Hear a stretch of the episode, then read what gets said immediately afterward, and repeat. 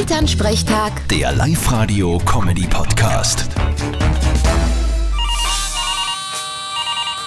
Hallo Mama, Grüß dich, Martin. Ich sag das, herrlich war's. deine erste Motorradlvorstand.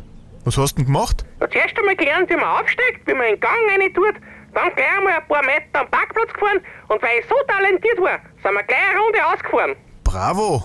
Und weiß der Papa jetzt schon Bescheid drüber? Nein, dem sag ich's erst, wenn ich die Prüfung bestanden hab. Du Mami, sag einmal, wen gehört denn der nagelneiche Sturzhelm da? Du, ja, das ist meiner. Den brauche ich fürs Teiche Stickel von der Theatergruppen.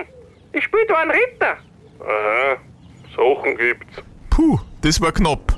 Weißt du übrigens, wie man einen Ritter ohne Helm nennt? Wie denn? Wilhelm. Vierte Mama. Ein Blödsinn. Bitte, Martin. Elternsprechtag. Der Live-Radio-Comedy-Podcast.